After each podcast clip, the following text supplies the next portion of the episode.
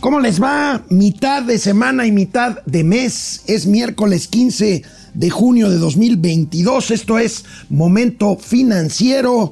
Y bueno, pues esto de las tasas de interés, que bueno, se da por descontado que hoy se anuncie en Estados Unidos el incremento en la tasa de interés de referencia del el vecino país del norte, pues en México, pues esto tiene consecuencias, las tasas de interés suben el costo, por supuesto, de la deuda. Analizaremos esto. La tasa, dicen analistas consultados, la tasa en México podría acercarse al 10%, como lo pronosticó aquí hace unos días mi amigo y compañero Mauricio Flores Arellano. Vamos a comentar esto también. El peso mexicano sigue y seguirá presionado sobre todo en el escenario de alta, eh, de subida de tasas de interés, pues el, tipo de cambio seguirá, seguirá presionado. Tendremos, tendremos aquí en momento financiero lo que implica importar más cara la gasolina. Bueno, el presidente presume que eh, la gasolina en México es más barata que en Estados Unidos. Pues sí, porque está, está subsidiada. Vamos a analizar este tema, la realidad precisamente del subsidio de las gasolinas. Pemex dice que ya pagó la mitad de su deuda a proveedores. Vamos a ver si esto es cierto. Ustedes están muy jóvenes y ya nacieron casi casi con Internet, pero cuando inició Internet había un explorador, un explorador web único. Se llamaba Explorer justamente de Microsoft. Muere Explorer, ya lo desplazaron, ya casi no se usaba, pero pues ya le dan, le dan muerte materialmente, pues quedan otros eh, buscadores, más que buscadores, navegadores en las páginas web. Vamos a ver cuáles son.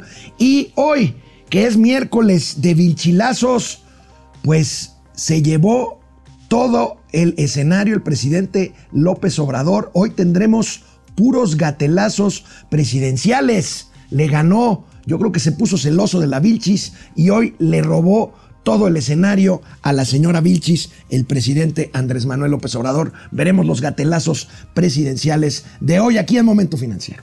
Esto es Momento Financiero. El espacio en el que todos podemos hablar. Balanza comercial. Inflación. Evaluación. Tasas de interés. Momento Financiero. El análisis económico más claro. Objetivo y divertido de Internet. Sin tanto choro. Sí. Y como les gusta. Peladito y a la boca. Órale. Vamos, réjete bien. Momento Financiero.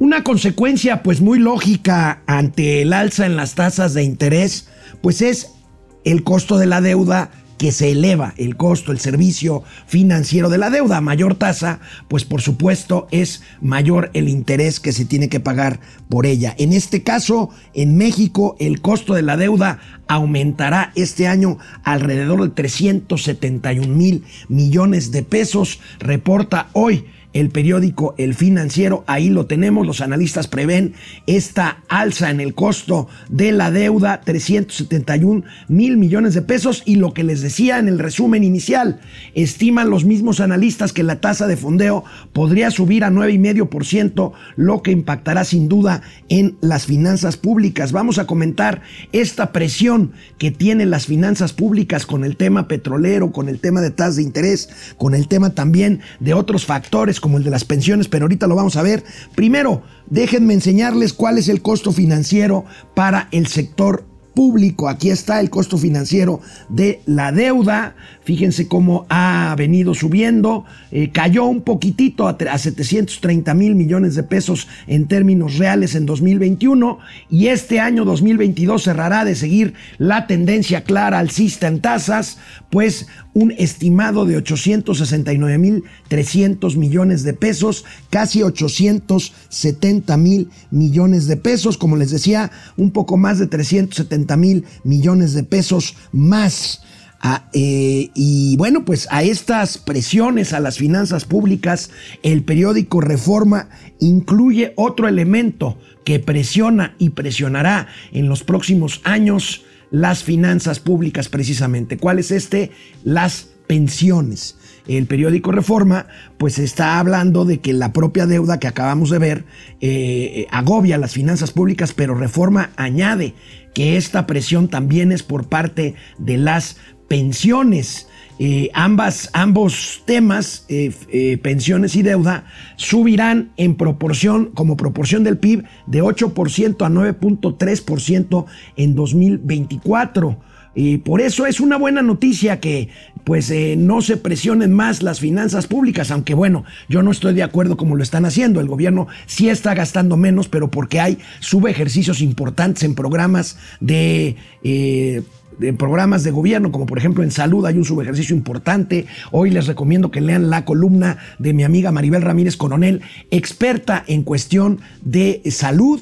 En el periódico El Economista tiene una columna, hoy publica una columna en donde habla justamente del subejercicio criminal, subejercicio, porque bueno, pues, eh, pues es una de las necesidades más ingentes de la población y un subejercicio en el sector salud. Pero a lo que me refiero es precisamente eh, el gobierno trata de mantener un equilibrio en las finanzas públicas dejando de gastar no necesariamente en cosas que se deberían de recortar. Y tiene, mantiene pues un alto costo en programas sociales que no tienen gran repercusión en términos de crecimiento económico y sobre todo en los megaproyectos como la refinería de Dos Bocas que se va a inaugurar.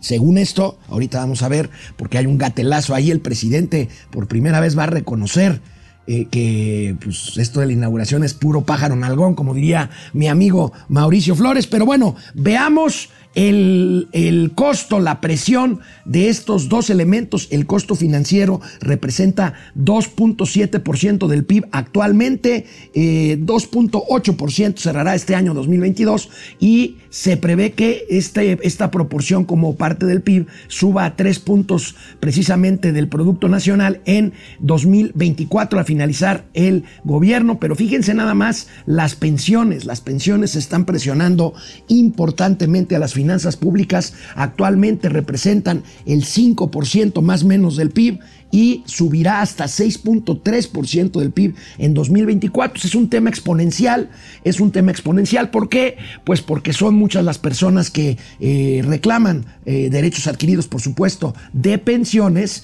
y por otro lado la esperanza de vida, que aunque ha bajado por esta gestión desastrosa por la pandemia, pues ya es una expectativa alta con respecto a años pasados. La gente vive más y pues por lo tanto cobra su pensión durante más, durante más tiempo. Y bueno, por otro lado, una encuesta, una encuesta de Bank of America le da la razón a Mauricio Flores Arellano, que trae una racha eh, pues bastante importante después de tres años verdaderamente perdidos, verdaderamente lastimosos, en el sentido de que la tasa de interés puede llegar en México a rozar el 10%, el 10%. Aquí está esta encuesta de Bank of America, prevén analistas nivel de hasta 10% en tasa, en tasa de Banjico. Vamos a ver la gráfica de estas eh, tasas. Aquí está la encuesta que hace Bank of America. Fíjense, un 32% de los encuestados en junio, este mes, en días pasados, eh, cree que la tasa de interés en México va a estar entre 8,25 y 9%, contra 25% que pensaba esto hace eh, no mucho, hace un mes. Fíjense cómo es la expectativa, cómo cambió. Y en la parte entre 7.25, más bien, entre 9.25 y 10%, hace un mes solo el 10% de los encuestados pensaban que esto podría suceder y ahora casi el 30% de los encuestados creen que esta tasa de interés puede llegar al 10 al 10%. Y bueno, pues este juego de tasas de interés, les reitero, la Fed está reunida desde ayer, la Reserva Federal, el Banco Central Americano, por supuesto, eh, pues en su reunión de política monetaria, hoy dará a conocer su decisión. Todo el mundo ya descuenta y da por hecho que la tasa de interés referencial en América, en Norteamérica, en Estados Unidos, subirá 75 puntos base. Esto es que aumentará este 0.75% eh, y en, lo que es una decisión que solamente una vez en la historia se ha visto un aumento de este nivel en eh, la tasa norteamericana.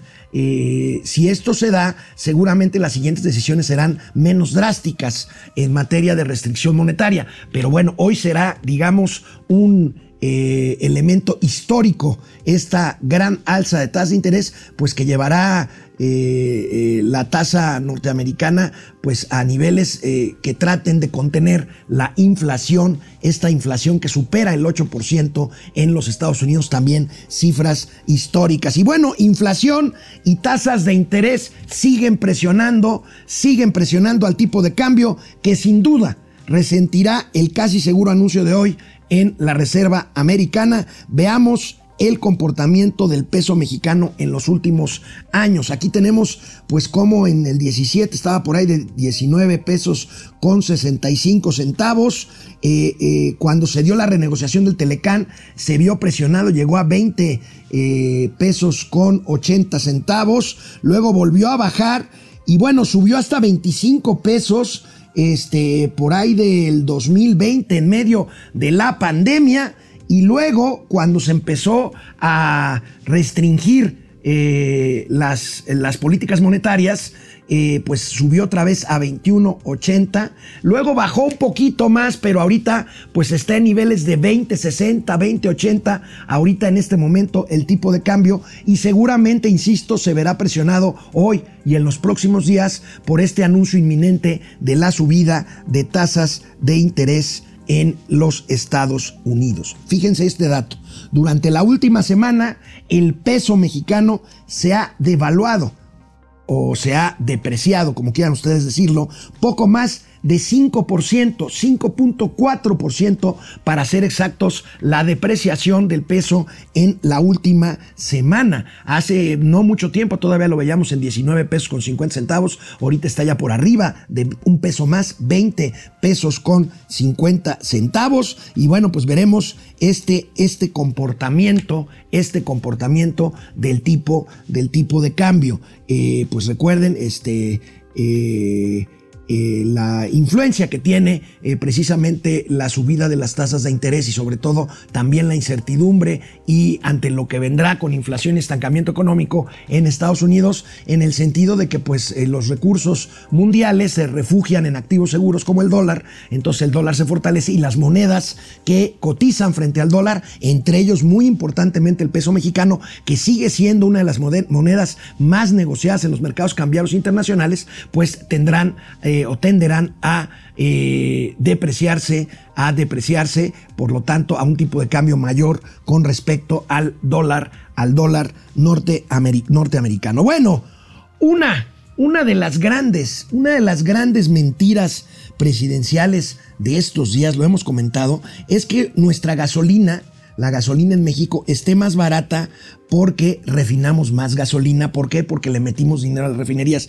Es una mentira monumental.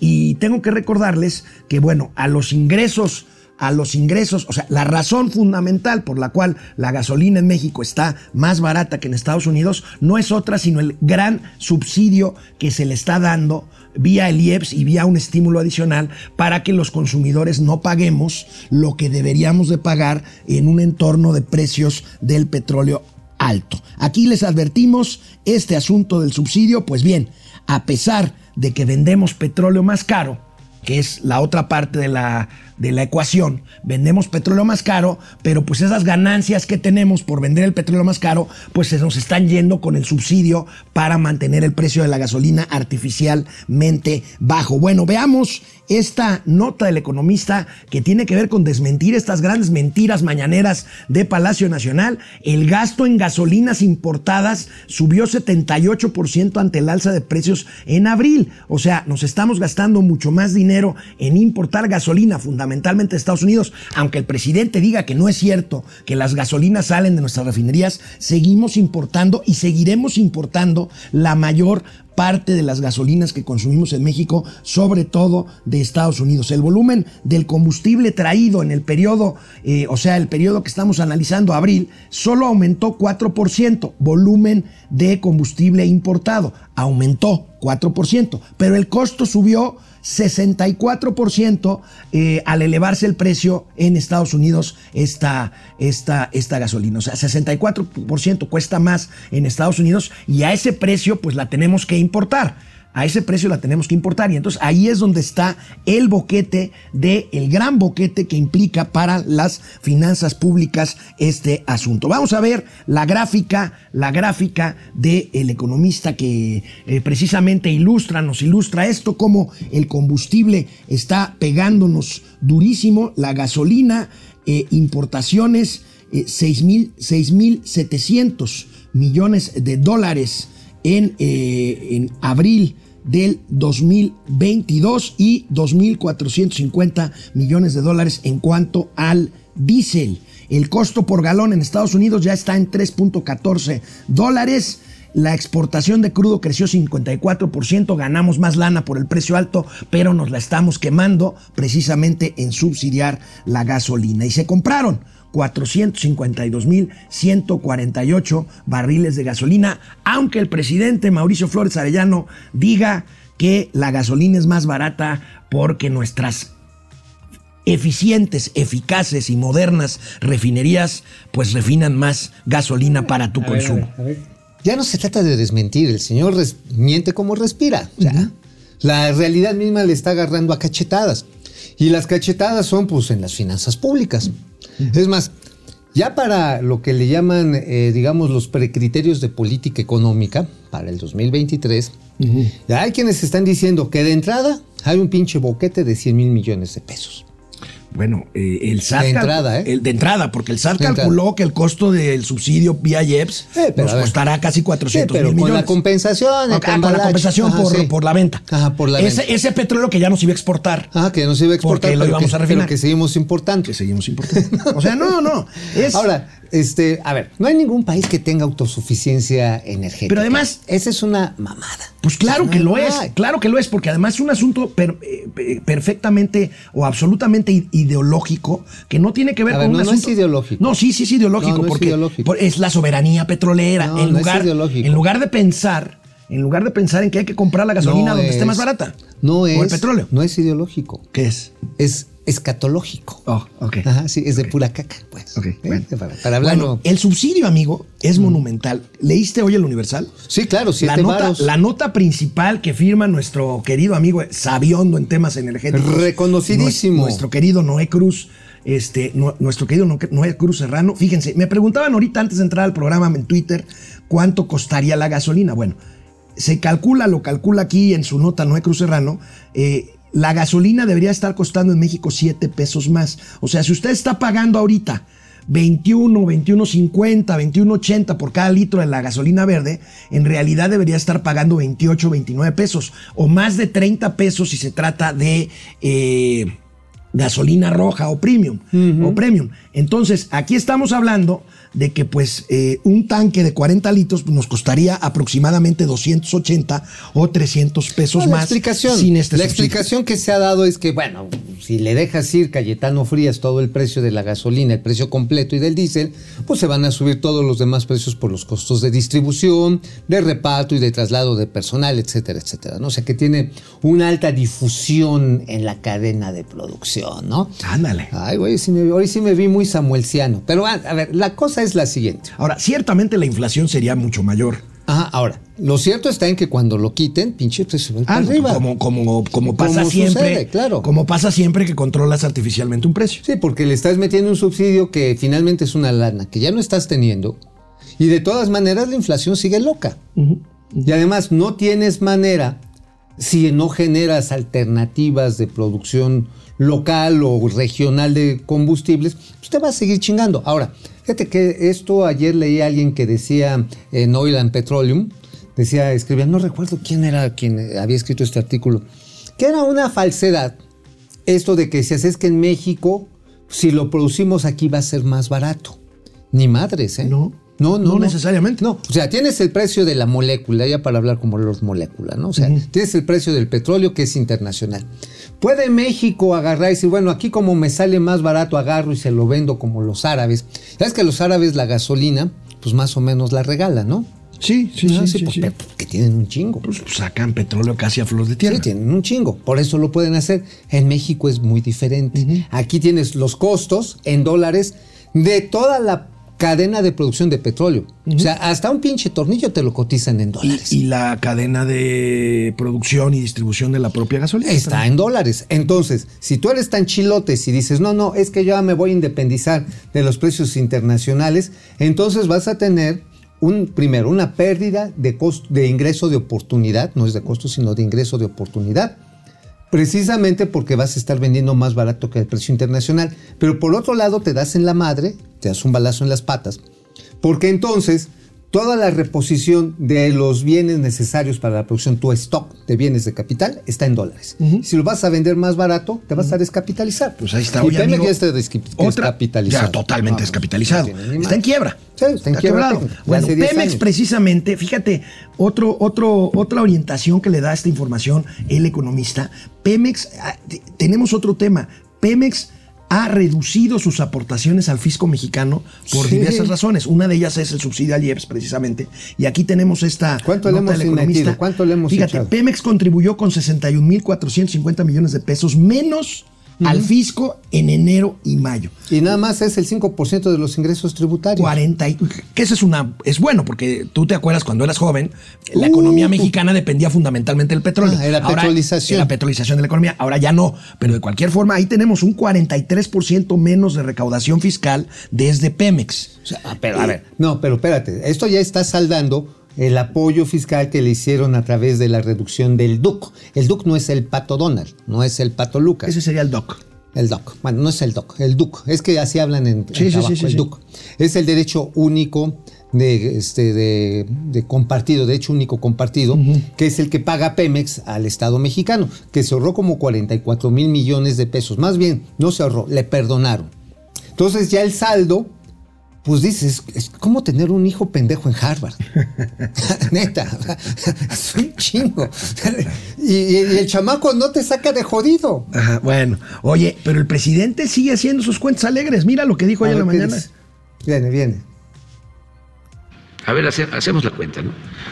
Las seis refinerías eh, queremos llevarlas de 840 mil que tienen hoy a 1.200.000 barriles de procesamiento. Más 340 mil de dos bocas. Ayúdenme ya a irlo sumando. Más 340 mil de Deer Park. Más dos coquizadoras que nos van a permitir procesar 75 mil barriles diarios cada una. Entonces en crudo vienen siendo como un millón ochocientos o dos millones. ¿Cuánto les dio? No nos ayudaron. Ahorita la, ahorita la hacemos. Entonces, ¿eh? No, son 340 de dos bocas, más 340 de Deer Park, más un millón doscientos de las seis, Un millón trescientos. un millón Un millón. Ochocientos y 100, eh, 75 y 75 de las coquizadoras. Sí, más o menos. Dos Eso es millones. lo que estamos. Y eso nos va a permitir contar con alrededor de 800 barriles diarios de eh, gasolina y como 500, 600 de diésel, que eso es lo que nos va a permitir la autosuficiencia. Eh, eso lo va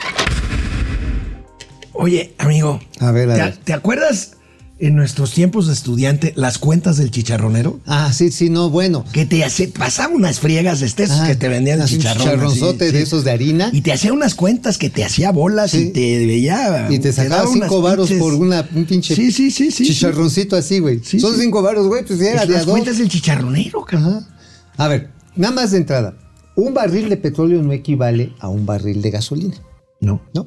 El rendimiento es más o menos que necesitas tres barriles de petróleo para producir Un barril de gasolina. Más o menos es el promedio. Depende de la actualización que tenga o modernización una planta de refinación. Porque es- se va derivando y salen muchos subproductos del petróleo. Se aprovecha mucho y lo último que queda es el chapopote. Y el combustóleo, por cierto. Y el combustible. Ese que se está quemando alegremente ahorita Eh, en las refinerías. para nutrir en las los pulmones nacionales, Pues sí, ok. Bueno, oye, amigo, una buena noticia, ya que hablamos de combustibles. En los futuros, estos mercados que anticipan el precio de commodities, eh, precisamente en el futuro, pues eh, el precio de los futuros del gas natural va a la baja, amigo, lo cual me parece alentador, a pesar de la incertidumbre por la guerra en Ucrania. Aquí tenemos esta gráfica, amigo. Este, pues va a la baja eh, marcadísima el tema del precio del gas natural en los mercados de futuros. Bueno, sí, pero a ver. Sigue bajando porque, porque está llegando suministro de otros lugares. Por ejemplo, del sudeste asiático se está extrayendo más gas. Ajá. Esto también. Eh, esta- para cubrir la cuota que está dejando de, Sí, de, importarse de Rusia. Ajá. Ahora, también hay producciones de China que están abasteciendo precisamente la costa asiática. Y estaba leyendo un reporte de la FAO. ¿Qué tiene que ver la FAO que que la producción mundial de frijol va a subir de 67 a 80 millones de toneladas este año. ¿Y qué tiene que ver? Pues, ¿qué, qué, qué sucede después de que comes frijol? No, no, seas ¿Qué, payaso. qué no te entuban? No, no seas payaso. bueno, bueno, a ver, a ver, güey. Ahí te va, ahí te va. Por, no por el frijol, sino qué es lo que no está haciendo México. Y no en materia de frijoles, porque luego saco la conclusión de que es un problema que lo entiendan. El asunto está en que México no está aprovechando la extracción de gas natural, se sigue quemando en los mecheros en la zona de Campeche. Luego, había un proyecto que se llama Ixachi y se mamaron la lana y se lo dieron a una empresa bien ratera que se llama SEASA y no ha hecho ni madres. Luego, está la cuenca de Burgos y está que asolada. se supone que de ahí van a sacar un montón de gas. A ver, está asolada por el crimen organizado. Ajá, de entrada. Luego Pemex se peleó con una de las empresas que ya tenía una planta refinadora de gas y no la están utilizando. Ah, entonces dicen, ah, sí, malditos perros neoliberales que no nos dejaron ejercer la soberanía. Bueno, pendejo, pues aquí tú tienes con qué hacerla y no la estás haciendo. Bueno, pues ahí está, ahí está el tema. Oye, por cierto, eh, es cierto tú que le sabes a esto. Eh, según el último reporte de Pemex, en el último mes le pagó la mitad, pagó la mitad de sus adeudos a proveedores. No, no se me hace lógico. Lo Bueno. pu- lo, publica el financiero, mira. Ajá, sí, sí, a ver, bueno, es que aquí hay que decir, el- la, eh, la deuda total con proveedores es de 120 mil melones. De pesos. De pesos, ok. ¿Con qué lo pagó? Es que eso es lo importante de la nota. Lo pagó con los pinches bonos. Con los bonos estos que emitieron hace Ah, unos con días. los bonos chicharroneros, con eso. que, que patean la, la- La los deuda, compromisos ajá, hasta el claro, 2029, ajá, ¿no? Que a una tasa carísima. Ocho y medio por ciento. No, no, no, ojalá, cabrón, 9.25. ¿9.25? O sea, eso y, y llevarte al oscurito es lo mismo. Así, sí, así, cabrón, se toma O la sea, son las cuentas del chicharronero otra vez. Otra vez, 9.25. Y si las tienen que descontar las notas, para los proveedores implica un arrendamiento, un, perdón, un factoraje en este, en llevado a pesos del 15%. O sea, es un pinche chilote. Así de este tamaño. O sea, sí, está cabrón. Es, es como el negro del WhatsApp. O sea, el negro del petróleo. Ahora, aquí, otro punto bien cañón. La Secretaría de Hacienda está bien encabronada. ¿Por qué? Porque lo hicieron sin su consentimiento. ¿Quién lo hizo? Pemex. Pemex les dijo, chingue su madre, va para arriba. Va para Pero arriba. se supone que la Secretaría de Hacienda tiene que acompañar este tipo de emisiones. ¿Y por qué crees que además se colocó 1.500 y no 2.000 millones? Pues porque no hubo mucho interés. No, porque mucho- Hacienda, mucho Hacienda dijo, pásale, güero, chingate. Ah, mira, No, espérate. bueno, está bueno eso. No, es un chismesote que, mire, se los voy a contar yo creo que el lunes así, así, así, con pelos y señales, hasta con tierrita. Güey, ¿sabes qué también está bien cañón? Mm. Que lo que enchila Hacienda, el equipo del benemérito secretario de Hacienda, es que se lo tienen que comer como deuda soberana. Claro. Como deuda Claro, soberana. Se dijo, güey, yo no te dije, pues va por mis chilotes, güey. A ver, ¿qué hubiera sido en alguna perspectiva de, de lo que ya no hubo? O sea, el, el, el haber es el tiempo plus pretérito de los pendejos, ¿no? Ya no o sea, ya mamó. Pero decían, a ver, nosotros lo que les propusimos a estos es que le pagaran a los proveedores y sacáramos un documento a un plazo más largo y prorrateado en cortes, o sea, de tal manera de que por un lado tuvieras liquidez y por otro lado no nos ensartaras el equivalente a cuántos son, a 30 mil millones de pesos 30 mil adicion- millones de pesos. ah, adicionales. O sea, Bueno, Ahí está, pero Ahí bueno. está. Bueno, amigo, ¿de qué escribiste? fue, no será. ¿De qué escribiste hoy en el periódico La Razón? Bueno, la razón, exclusiva interplatanaria intergaláctica. 1.250 millones de varos les dejaron Cayetano Frías a los principales bancos de este país. ¿Quién? A BBVA, Bancomer. ¿Segalmex? ¿A poco tenían papeles de Segalmex? A ver, ¿te acuerdas cuando sacó Liconza, la de la leche? Ya tú conoces ahí el que tenía el expendio, ¿no? Sacarías. Sí, carías de onda. bueno, resulta que aquí tuvimos acceso a la información exclusiva intergaláctica y resulta que cuando sacaron este bono, un bono que sacó Liconza de mil millones de pesos, Liconza, que es una de las dos empresas que dan lugar a Segalmex. a Segalmex, sí, emites papel, quiere decir que te endeudas. Ujú, papel- es deuda. Entonces la FGR dijo, oigan, el señor René Gavira, que por cierto tiene órdenes de aprehensión, él no tenía facultades para tener la Ya no está en. Segalmex. No, pues está ahorita escondido. Ahora, ¿nos, puede poner otra, ¿nos pueden poner otra vez la columna? Este, estabas hablando de que estos bonos eh, Bancomer, City, Banamex, Finamex y Acciones América. América, Móvil. Eh, Yo no sé quién sea Acciones te- América Móvil. Se llama igualita que la del ingeniero Slim, Sí, te- pero te- no ¿tenían estos bonos? Tenían y quedaron estos- atorados con 1.200 millones de Sí, pesos. fueron los que le prestaron la lana a René Gaviria, a, Ce- a Liconza, pero además, luego no saben dónde quedó el dinero. No saben dónde quedó el dinero y ese pinche dinero, imagínate tú, ese dinero se empieza a dispersar en operaciones no transparentes y son las que figuran en las primeras observaciones de la Auditoría Superior de la Federación. Entonces, los bancos que prestaron indebidamente a una persona que no estaba acreditada según la investigación que hace la FGR, dicen, güey, a ver, una de dos. O te echo la chota o este o me pagas. No, pues te pago. Un chilote, 1216, perdón, 1216 millones de pesos de chilote para estas instituciones. Entonces, y, y- y no van a demandar o hacer este, no, pues algo tendrían en todo caso que voltearse y sumarse a la persecución jurídica del a señor la René fila del quiebra, de quiebra. Ajá, no, Pero yo- Segalmex no está en quiebra. No, no, no, no está en quiebra. No, pero en la fila de los que quieran enchilarse al señor René Gavira. Pero además, espérate, crimen sin castigo, pero con beneficio. Échenlo otra vez. Porque ¿te acuerdas que habíamos platicado ahí de la gorgojiza? La gorgojiza, sí. De la gorgojiza. Bueno, pues resulta que eh, Almendrita, Almendrita, la directora de administración, pues este, ahí con este Pedro Centena en el ISTE, Pedro Centeno. Pedro Centeno, sí, no Centeno. Bueno, se jaló a todo el grupito, a todo el grupito que estaba con Alejandro Isauro Martínez y que, bueno, están incorporándose a hacer toda la operación de tratamiento de proveedores en el Instituto de Seguridad y Servicios Sociales a los trabajadores del Estado. Qué chismoso eres. Ahí están, cabrón. Mira, No, no, metió a la, a hermana, a la esposa, metió al carnal, al cuñado. No, bueno, mira, hasta a la esposa, Ana Montserrat Gamí Suárez, como asesora de la subdirección de Abasto, güey. güey, todo queda en familia. No, está bien. pues la pinche es un escándalo. Segalmex es una. Pero también el ISTE, güey. Y también el ISSSTE. También el ISTE, o sea, Son- o sea, los que trabajaban con René Gavira, Un chiquero son. que les ayudaba a hacer, le ayudaban a hacer las truculencias, ya se fueron discretamente y los mete Pedrito Oye, pero ya Centeno. no hay corrupción.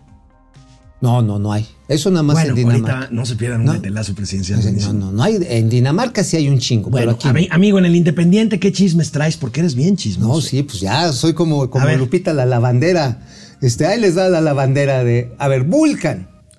¿Te acuerdas que el presidente dijo vamos a hacer una, a hacer una demanda, una demanda contra, el, contra los de Vulcan por daño- daños ambientales allá? Bueno, Vulcan primero es esta que saca material pétreo de ahí de la costa en la Riviera Maya. lo que llaman Punta Venado. Punta ver, Venado, sí, sí. Resulta que ya existe desde hace 10 años prácticamente una declaratoria, una declaratoria de salvaguardia ambiental.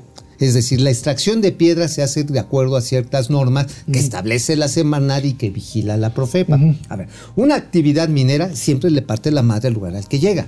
Es ineludible. Sí, sí, sí, O sea, sí, tienes que escarbar, llevas es el, el costo del, del de desarrollo. la actividad, del Ah, desarrollo. El desarrollo, digo. Si no, pues cómo le meterías materiales chingones de exportación en casas, hoteles, eh, etcétera, ¿no? O sea, es más, este set está construido a punta de darle en la madre a, a la naturaleza, como todas nuestras casas. ¿Sí o no? Pues sí. ni modo que vivieras bajo un árbol, ¿no? Bueno, bueno, ya, ¿qué Bueno, más? Ya, ya, ya me salió lo pinche Greenpeace. Bueno, aquí la cosa es la siguiente. Entonces, están atorados, se suspendieron las negociaciones. Pero espérate, la negociación de alto nivel se está dando entre Ken Salazar y el, y el embajador Moctezuma. Ajá, están viendo Entre cómo... Ken Salazar y Esteban Moctezuma. Ajá. Pero en lo que está esto, otro atascón para el tren Maya. ¿Por qué otro tascón? Porque una de las estaciones clave iba a ser precisamente Punta Venado. ¿Por qué querían Punta Venado? Ah, ¿quién crees que quería desarrollar? Hay un parque eh, bien chingón aprovechando ya las excavaciones y hacer como albercas olímpicas y, y andar en racers. No me digas que Vina- Vidanta. No, claro que sí, a No. Sí, Vidanta, claro. el señor este, Chávez. sí, el güey ya lo traía. Ya lo todo traía. queda en familia. Esta es una chulada de gobierno. ¿Y sabes Ayer- por qué? ¿Y sabes también por qué? ¿Por qué? Porque enfrentito está Cozumel y enfrentito está una terminal de cruceros que él está promoviendo, el señor Chávez, porque ya tiene su línea de cruceros. Bueno, pues ahí está, todo queda en familia en este gobierno. Bueno, ¿para qué les cuento? Ayer estuve toda la tarde tratando de convencer a un verdadero inconvencible, un querido amigo, pero pues es Chairo. Chairo. Este, y no, no, no, no, no, no. A ver, no, no, ¿cómo se llama? repiten, repiten. No, no, no. ¿Cómo se llama? No, no, es mi amigo, mi querido amigo. Jorge no, es un periodista. Ah, a ver, a ver, mire. Este, no, no, no es un periodista. el problema Jorge es que Avilés la no chairez es, un estado catárquico de fanatismo. Sí, es ah, AMLO, AMLO, AMLO.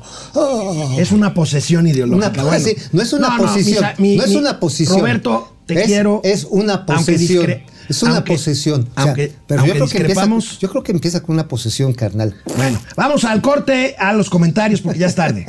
Bueno, Alejandro Méndez, hola, buen día desde Querétaro Rock. José Almazán Mendiola, la esperanza de un país no puede estar cimentada en un hombre enfermo. Híjole. Re- pues sí. René pues Franco, sí. jefe Alex, tío Mau, excelente mitad de semana. Querido México, ahora más que nunca necesitas mucha paz.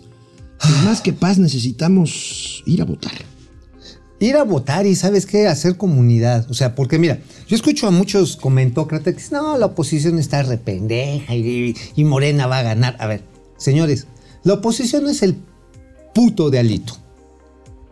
No es el tarolas de Marquito Cortés. No es el señor Zambrano que me cae relativamente bien. La oposición somos los ciudadanos. Así es. Pa- Patricia González, hola, buenos días desde Monterrey. bolas, ¿eh? Desde Monterrey, que no tienen agua, Pati, suerte con ese tema del agua. Omar Cervantes, saludos al Lennon y McCartney de las finanzas. Ay, Pupi Noriega, Pupi. maravilloso miércoles macabroso a mis tíos guapetones. Los Ay, amo mucho, gracias, mucho. gracias, Gracias, Pupi. Gracias, Y gracias. Raimundo Velázquez, saludos tíos financieros. Excelente ombligo de semana lluvioso. Sí, está. Sí, está eh, y rico, cabrón, ya Eh, El. Pirio Ortega, saludos a todos, que sea un excelente día a pesar de la pesadilla. Eh, Francisco García, buen día, equi- equipo crustáceo. Ándale. ¿Qué pasó con el pe- peso fortachón que presumían en presidencia? Aquí se los No, dijimos. no dijimos. A ver, no puedes dijimos. presumir lo que no es tuyo, güey. Roberto Ramírez, es una completa estupidez lo de la soberanía energética, lo mismo la soberanía alimentaria, máxime que se dispone de exuberante incompetencia en Uh, gobernanza. uh. Ubaldo Arreola, Pemex saldría más eficiente cerrarla. Pues sí. Mira, yo creo que todavía tiene fierros que valen. Bueno, pues, de cerrar, vender y cerrar.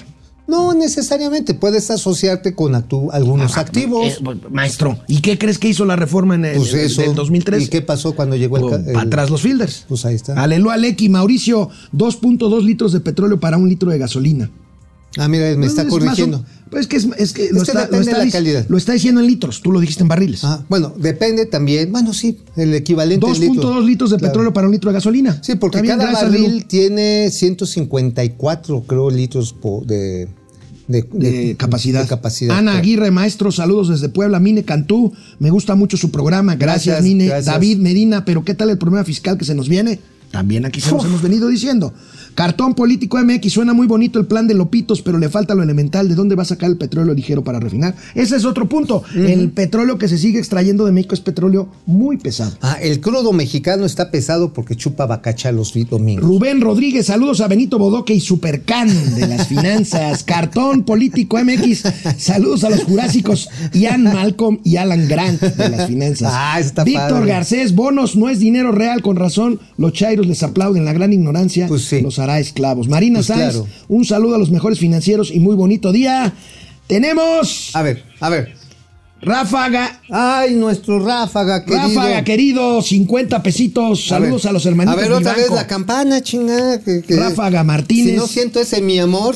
Eh, Iván Ibarra, 20 pesitos. Saludo a la jitomata y la perejila de las finanzas. Ráfaga, 50. Ráfaga 50, Iván Ibarra 20 pesitos. Vamos con la visita de John Kerry a Palacio Nacional, la cuarta vez que viene John Kerry a ver al presidente de la República. Mm. ¿Y qué se llevó? Rápido nos vamos a ir porque tenemos muchísimos gatelazos. Hoy, ahí está.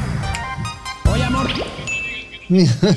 Ahí estamos. Ahí están las, las cooperachas de bienestar. Inge estaba dormido, ¿verdad? O también anda esperando a las 11 se abre la venta de boletos. Eh, venía tan pesado como, el petróleo, mexicano. No, bueno, vámonos. Órale. Bueno, pues aquí estamos de regreso. John Kerry vino por cuarta ocasión. Mm. Ya es visitante frecuente de Palacio Nacional. Es el encargado del presidente Biden en materia ambiental, pero la verdad es que John Kerry está cabildeando a favor de los intereses de las empresas energéticas norteamericanas que están viéndose afectadas por la eh, negativa de México de abrirse a la competencia y a la participación privada en materia energética. Aquí tenemos la Oye, nota y ahorita vemos qué dijo John Kerry. ¿Le van a hacer caso a John Kerry? Pues según esto, Dijo. ahorita vamos a ver lo que dijo ver, saliendo ¿qué del de-. Palacio Nacional. Bueno, bueno, pide eh, Estados Unidos a México certeza de inversión. Pues también lo pedimos nosotros. En el- ellos específicamente en energías limpias, Sí, es sí, decir, sí. eólica, fotovoltaica. Y, sol- y fotovoltaica y, este, y también hay una que se maneja oceánica. oceánica. Bueno, Sí, también. Pero bueno, a ver, es que vamos a ver lo aquí. que dijo John Kerry saliendo de Lánzate, John. National Palace. Lánzate, John.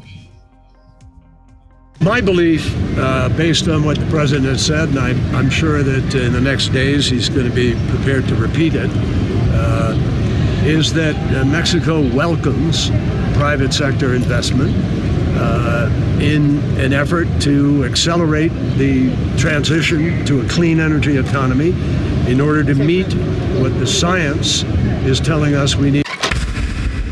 Bueno, digamos que el señor John Kerry puede agarrar una sillita y sentarse con calma. O sea, me estás diciendo que eh, John Kerry salió a decir esto de que México está dispuesto a aceptar inversión en materia de energías limpias y que el presidente le está dando a tole con el dedo, le está viendo la cara por pues, este ya se la vio tres veces. cuatro, es la cuarta vez que viene. Por eso está la pues, ¿por qué no la cuarta? A menos que, y eso va a ser una información exclusiva intergaláctica que voy a tener en los próximos días, a menos que empiece un programa masivo de colocación de paneles solares. Dicen que es un anuncio, tengo la misma información que tú, en los próximos días. Sí. México, Estados Unidos. Ajá, podría ser. Bueno, vamos a ver. Ojalá. Cuando ojalá. tengas la información, la. la- Sí, no, la- ya, la ya tengo, ya tengo, digamos, agarrado, agarrada la tanga del lilito más delgado. Nada más me falta el resortito. Y ahí sí ya. Bueno, ustedes están muy jóvenes, pero cuando se expandió el Internet, hace no muchos años, pero sí lo suficientes para muchos de ustedes que están chavos, en el mundo del Internet había un solo explorador, un solo explorador pues, para navegar en Internet. Ya estás viejo, mi era amigo. el Internet Explorer. No ¿Te lo van a creer. No lo van a creer, era una E Ajá, en un mundo. en un mundo. Bueno, este muere el día de hoy, Internet Explorer. Ah, ya, muere pero- ya, acá están celebrando allá abajo. Pero muere, pero, pero muere, muere por ancianitud. Pues, Ajá. viva el Skynet llamado Google. Ah, sí, ya murió por este- Vamos a ver la nota Ah. y después eh, cómo está. Termina una era, apagan Explorer después de 27 años, amigo. Sí, Y pues bueno, ya te pa- se parecía a ti, Fíjate, hermano. 97.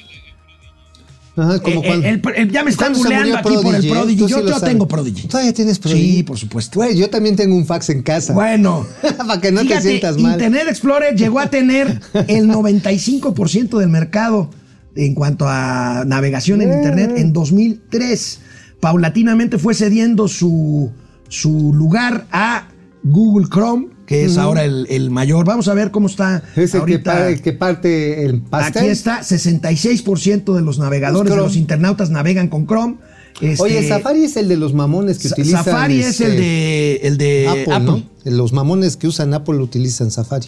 Bueno, viene habilitado, ¿no? Sí, viene habilitado ¿Tú Safari. tienes? Yo, Ah, Safari, pero Ah, también uso el. Chrome. Ah, ok.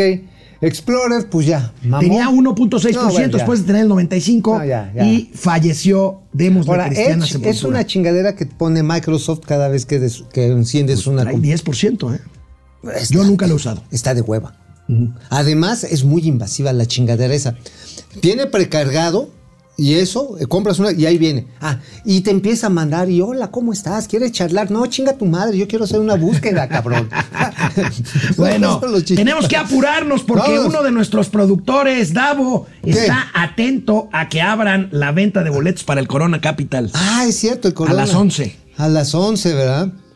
Oye, Está muy cabrón, eh, Davo, ¿Sí? Davo, Si yo te contara cuánto ha sí se quiere ir. ahorrado para cuánto se va a gastar, yo me Ah, dijo. no, y yo, como, como buen miembro de mi generación, le dije, Davo, Davo, yo con esa lana, Oye, sí pero- me ando Yendo de fiesta sabroso. Oye, pero además es el boleto y lo que te chingas adentro. pues la chela una chela así, Bueno. jodida te la venden en 150 varos. Sí, sí, sí. y además tibia, parecen miados de burro, güey. No, bebé, no, no lo, no lo No, desanimes. perdón, está bien. güey. Lleva unos hielitos, es hermano. que Vámonos con comentarios para regresar con los gatelazos, que son puros gatelazos presidenciales hoy.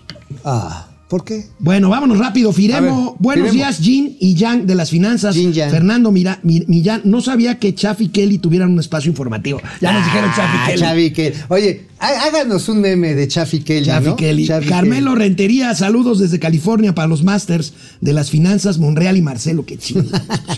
Rodolfo Villarreal, saludos a Teofilito y Andabas. Es Andovas. Andovas. Es, dice Andabas aquí, pero es es Andovas. De las finanzas. Moisés Rodríguez. ¿Qué pasó, Saludos a las hermanas Wachowski del análisis financiero. Gracias, Rodríguez. Antes, Antes hermanos, hermanos. Antes hermanos. Antes de que nos hiciéramos Ana, la jarocha. Ana Cadena, así es la oposición, somos la ciudadanía. Los admiro, señores, por su análisis. Gracias. Gracias. Ana Roberto Ramírez. Deer Park consume 340 mil BDPs para producir 110 mil BDCs. Ahí está. Ahí está la, con la relación. César. Ahora, hay Schuit. subproductos, algunos Sí, muy claro. valiosos. Excelente programa, muchas felicidades. Gracias, Gracias. César. 530, Volga, el Mesías de Macuspán ha demostrado que no es lo mismo ser borracho que, cancine- que cantinero. Estuvo 18 años, mame y mame, ¿para qué? Día a día supera sus tarugadas. Espérense a los gatelazos ahorita, de veras. Ya me preocupé porque, porque sí. Porque no encontraste ya se competencia. ve. No, puras, puros gatelazos ¿No encontraste competencia? Puros gatelazos ¿Neta? neta. Güey, si estás cabrón. Víctor. Garcés, Víctor Garcés, ya deberían pensar en acciones contra alguien que nomás está actuando contra- para la destrucción del país. Pupi Noriega, qué pinche oso que la cabeza de Estado, el presidente, no hable inglés. Los nacochairos menos van a salir adelante, les dará orgullo ser jodidos forever. Teniendo el ah. ejemplo de ese. Nada más quiero hacer una acotación. A ver, yo creo que precisamente es el éxito de López Obrador. ¿Qué? Eso, decir, a ver, ustedes que son bien pendejos, son tan inteligentes como. Y esos que se sienten superiores a ustedes, son unos culeros. Y si nosotros les seguimos diciendo es que son unos pendejos, aunque lo sean, terminamos haciéndole el favor al presidente. Pues sí, pues esa es la estrategia de esta. Digo, de- y la verdad que sí dan ganas de decir a los chairos, estás bien pendejo. Bueno, ya estoy avisando en mi cuenta de un Twitter que vienen esfuerzo. los gatelazos presidenciales Oye, oye. de hoy, puros gatelazos Voy a presidenciales. llamar a una fundación, adopta un chairo. Adopta un chairo. Adopta un chairo, siéntalo, platícalo, toléralo, como lo hiciste ahí con el carnal amigo de ayer. Quizás nunca cambie, pero que no sienta la animadversión. Quizás esa sea la única posibilidad que tengamos. No, ayer nos dimos un abrazo cuando acabamos. Ahí está, más lana. ¡Órale! ¿Quién es este señor Campos? David Melmont. ¿Cuánto se mocha? Porque no lo veo aquí. 50 Órale. varitos. Oye. Órale, ya Oye, salió. oye, oye. 120 varos. PAN y ya salió para una chela Dice ayer David en el Belmont. Corona. PAN y Mo- Movimiento Ciudadano deben ir juntos. Los priistas que quieran apoyar a la oposición deben dejar ese partido traidor. No hay otra opción. Pues- bueno, pues ahí está. Vámonos Este a los gatelazos. Es un pedazo de calabaza. Bueno, amigo, pues sí, tú lo dijiste, yo lo reiteré.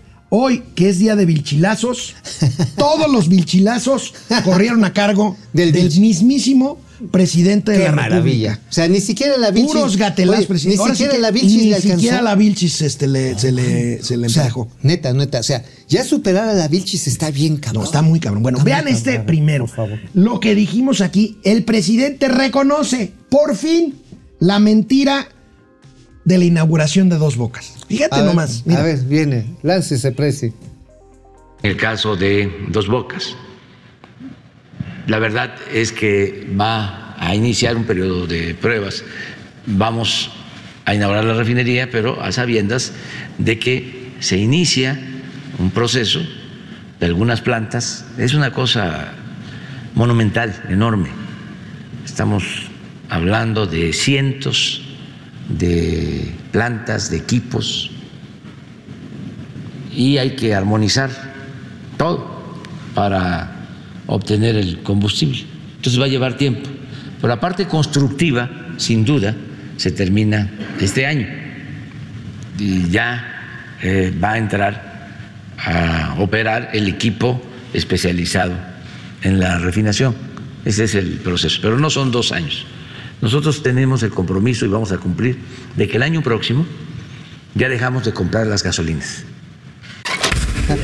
Presidente, Ay, presidente, presidente. maroma, maroma ¿Qué- qué bárbaro. presidencial. ¿Cuánto no mames. tiempo, señor Campos, nos estuvo jode y jode y jode con que se iba a refinar el primer barril de gasolina el 2 de De julio de recuperamos 2022? La soberanía energética de ¿Cuántas este país. carajas veces y nos repitió a su eso? madre el imperialismo. Bueno, madres, oye. habla, es que oye, habla Oye, es que, a ver, ¿qué van a inaugurar? Una maqueta. una maquetota. O sea, ya es lo el edificio dicho. corporativo. Eh, los comedores y la maqueta. Ajá, iluminada edificios. Ah, y perfectamente. bueno, eso y sí. este, la estación de combustibles que ya estaba terminada desde el 20. Bueno, habla tanto el presidente que cada vez se confunde. presidencial. Que cada vez Eh, se confunde eh, más. eh. Me preocupa. Miren este otro gatelazo. y necesitamos esa planta porque nos va a dar alrededor de 150 barriles diarios de gasolina esa planta. Eh, 150 millones de barriles diarios.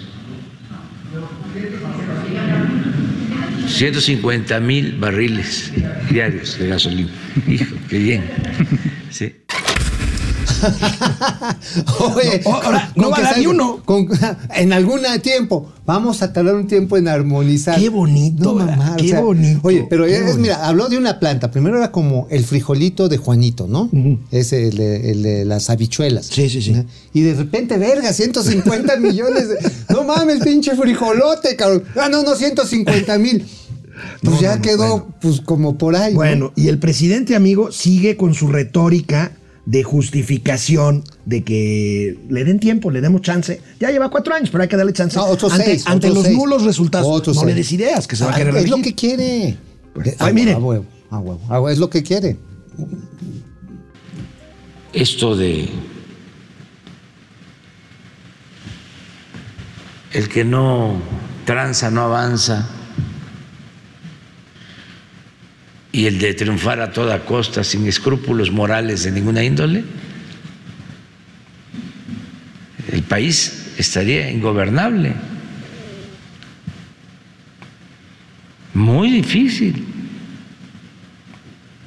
de eh, vivir en el país en esas situaciones. Claro, no se puede este, de la noche a la mañana lograr eh, mejores resultados. Estamos trabajando, pero tengo mucha fe de que vamos a seguir avanzando. Pero, presidente, más- Ah, o sea, a ver, no está en llamas el hecho de que haya salido un grupo delincuencial, los motonetos, a tomar el centro, la, la central de abastos de San Cristóbal de las Casas.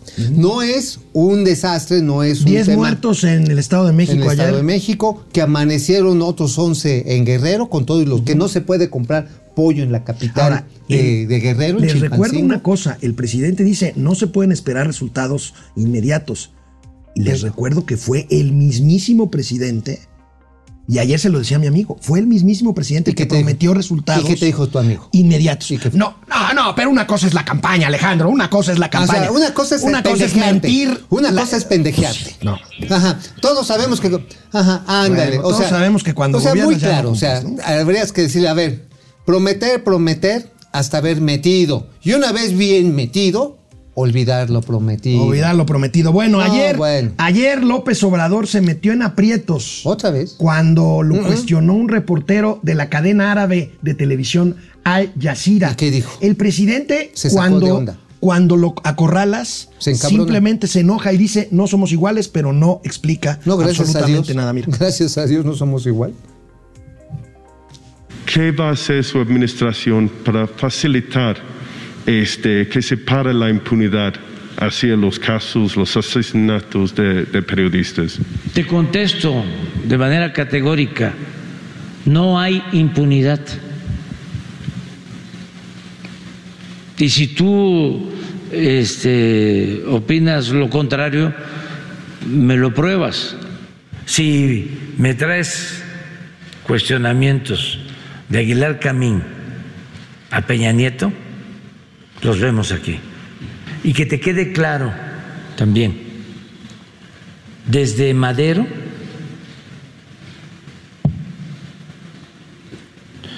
ningún presidente de México había sido tan atacado como el actual por los medios. Y a nadie se ha reprimido. O sea, en otras palabras, mataron periodistas, pero ¿sabes qué? Yo soy el atacado. A ver, señor presidente, me la prueban y me la sostienen. ¿Cómo ven? De una vez. Aquí, cadena nacional. Bueno, al presidente hoy lo traicionó el subconsciente después de este corajote que hizo con el reportero de Al Jazeera Oye, sí, ayer. oye, mira, es que ¿sabes pasó qué? ¿Qué? Es que vio la de árabe.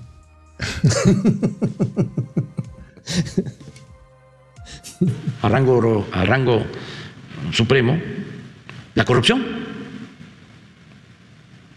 Y un gobierno sin corrupción no sirve para nada. Para nada. ¿Un gobierno sin corrupción? ¿Con corrupción, dice usted? Con corrupción. Ok, un gobierno sin corrupción no jala, carnal.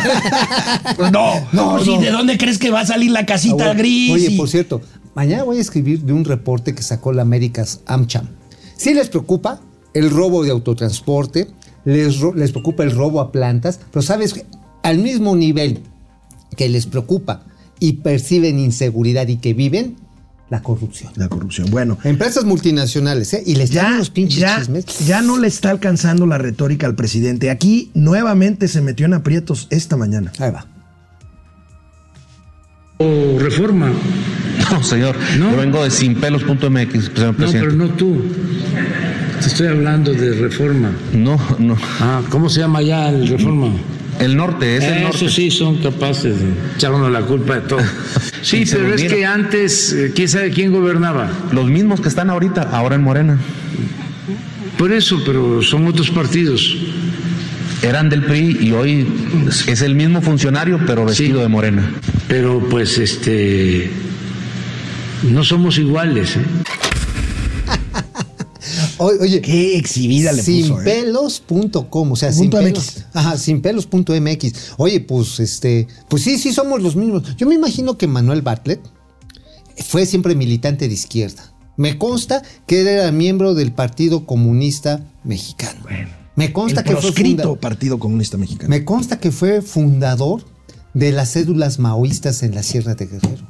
Me consta que trabajó con Arnaldo Cordera, Con Ar- y con Arnoldo Martínez Verdugo. con paz Martínez. Ajá, sí, exactamente. Que trabajó con Pablo Gómez, que hoy es Uy, sí, sí, de sí, la unidad sí, de eran inteligencia recuates. financiera, eran cuates. Bueno, ya para terminar, aquí el último gatelazo presidencial de hoy fueron muchos. Una lección no de economía. Oye, ya hasta, ya hasta me está doliendo la tripita. una lección de economía trapiche, economía obradorista, economía 4T. Economía de morral.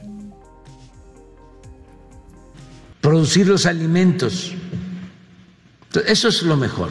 Lo otro son las fórmulas que les enseñan en todas las universidades del mundo a los economistas y son las que han aplicado en el periodo neoliberal, que si hay inflación, suban las tasas de interés para parar el crecimiento económico. Es como cuando un carro, y es realmente genial ¿eh? la fórmula, cuando un carro se calienta, y ya para que no se caliente, se apaga. Pues sí, ya no se calienta, ya no hay inflación, pero no camina. Esa es la fórmula. En todos lados. Ahora que hay inflación, lo que están esperando es, a ver, ¿cuánto va a aumentar la tasa en Estados Unidos? ¿Y cuánto va a aumentar la tasa aquí? Pues sí, eso puede ayudar a detener transitoriamente la inflación. Pero el fondo es que se produzca, que tengamos lo que consumimos. Entonces lo primero que hicimos nosotros fue eh, controlar el precio de los energéticos. A ver, Yo, no, no, espérate. Sí merece el premio Nobel de Economía, cabrón. Sí, porque además te escribió muy bien. Este, tú también Sí. cuando te calientas te apagas, ¿no? Sí, no, pues sí, y bien rápido, me, me da el freno. ¡Ah! Sí, y ya, y después quiero echar a andar el motor Oye, y me tardo qué como cosa, media hora en qué lo que. cosa esto que acabamos de No, ver. no, es que sí es premio Nobel de Economía, cabrón. A ver, acaba de encontrar el vínculo intrínseco, superficial, pero al mismo tiempo esotérico, entre el movimiento mecánico ajá, de los torques con las cabezas de pistón y el manejo de las tasas de interés. No. Entonces, a ver, solución para el mundo mundial, a huevo. Economía moral para el mundo. Paguen todos sus coches y van a ver que se acabó la inflación. Bueno, ya para A irnos, huevo, a ya para irnos, Entiéndanme, pendejos. Jorge Reynoso se mocha con 100 pesos. Bien. Gracias a Ya Jorge saben. Reynoso. A ver, no. Ya el ingeniero ya, Ya. está jetón. Otra vez. A ver, entonces. Oye, amor. bueno, nos vemos. Excelente servicio. Nos vemos mañana, jueves. Bye.